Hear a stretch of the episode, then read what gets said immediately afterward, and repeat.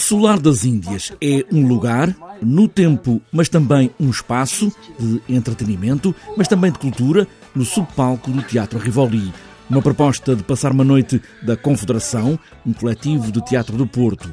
Miguel Ramos faz a dramaturgia e encenação, diz que esta ideia já andava ali a rondar há muito tempo a discussões. Dentro da companhia havia uma vontade de juntar uma série de universos que nos interessavam e que, que gostamos imenso, estética e eticamente, e então aproveitamos este momento também altamente descomprometido. Também não é que nos, nos comprometamos muito, mas estes dois dias é um espetáculo que pensamos primeiramente para acontecer mesmo durante dois dias somente e não sei se o mesmo terá futuro. Nestas duas noites, que dizem ser de muito glamour, vão estar no pequeno estrado do subpalco do Rivoli um corpo de baile, mágicos incríveis e até o homem mais forte do Bonfim, com números de força, mas também de jeito. E para receber os participantes, o público estará a Belardo, que obriga Miguel Ramos a fazer parte do elenco. Neste caso eu estou como ator também, o que é, é, não é muito normal estar, mas houve,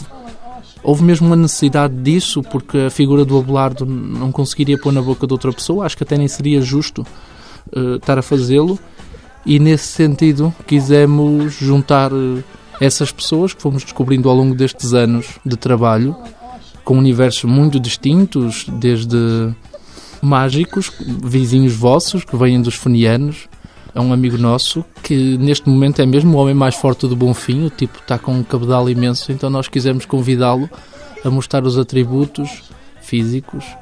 E todo esse um universo que a mim me interessava imenso, que era o universo da Drag Queen, dos Drag Queen. Há textos porque este espetáculo também tem textos, escolhidos porque sim e porque já não é preciso pagar nada por eles. A parte teórica que está por trás disto, para além de ser quase nenhuma, nós usamos por base dois textos, que é o Banqueiro Anarquista do Fernando Pessoa e o Doido e a Morte do Rolo Brandão. Primeiramente porque estão em domínio público.